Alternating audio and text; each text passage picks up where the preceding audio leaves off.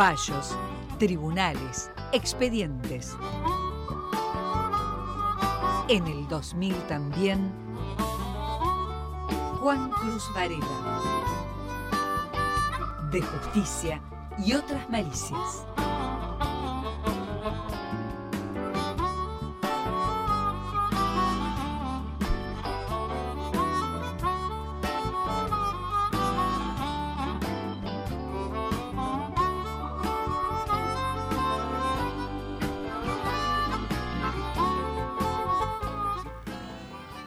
Juan Cruz Varela y un caso de crímenes de lesa humanidad.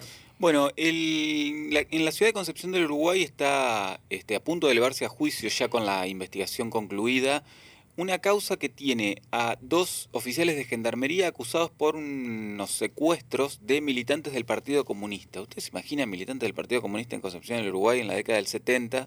Mm. Este, era menos que una célula, pero la verdad es que hubo un encarnizamiento bastante eh, importante, fuerte, iba a decir desproporcionado, pero digamos, la represión ilegal lo fue, ¿no?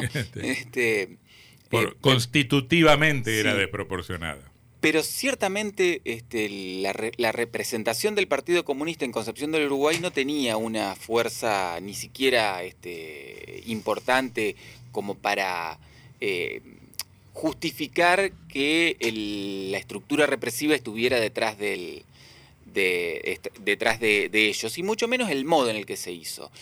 Eh, un operativo conjunto entre militares y gendarmes se metió en un cumpleaños eh, el 12 de mayo de 1977 en el que había entre una veintena de personas, tres personas que estaban identificadas como militantes del Partido Comunista.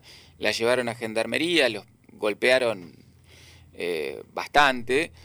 Eh, entre las personas detenidas hubo este, mujeres y chicos y mm, todos boca abajo en un camión, eh, los golpearon de camino, los metieron en un calabozo, después eh, sacaron, los, los, hicieron desnudar, sacaron agua de la heladera y imagínense, mayo de 1977 les tiraban agua recién sacada de la heladera y mm, algunos los golpearon muy fuerte durante mucho tiempo, otros incluso con, la culata de, las armas, de los fusiles, en fin.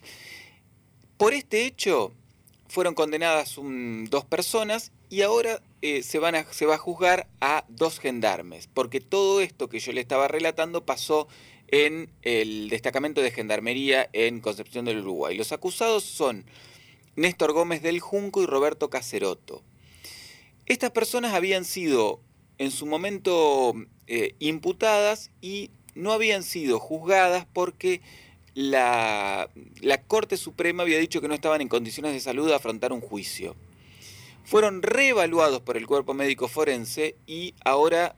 ¿Por qué razón? ¿Por cuestión de edad? Eh, tenían, unas, tenían problemas de salud, habían eh, este, manifestado tener problemas crónicos como tales como eh, deterioros cognitivos y demás. Pero bueno, después fueron reevaluados porque esta es lo, que lo que permite, eh, no, no específicamente los casos de delito de lesa humanidad, sino una persona que ha sido eh, considerada en un momento que no estaba en condiciones o inimputable o que no estaba en condiciones de ser sometida a un proceso, después puede ser reevaluada para ver cómo eh, evoluciona su cuadro. ¿Qué es lo que pasó con estas dos personas?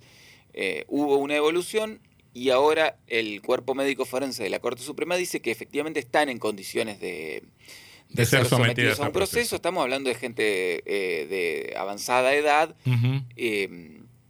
pero bueno, van a efectivamente ser, ser juzgadas. Este, eh, este episodio, eh, como le decía, fue, ocurrió en mayo de 1977, un operativo conjunto Policía Federal, militares y, eh, y gendarmes, que, bueno, que va a ser juzgado en Concepción del Uruguay, uno presume que ya será el año que viene. Muy bien, 17.51 minutos en la República Argentina.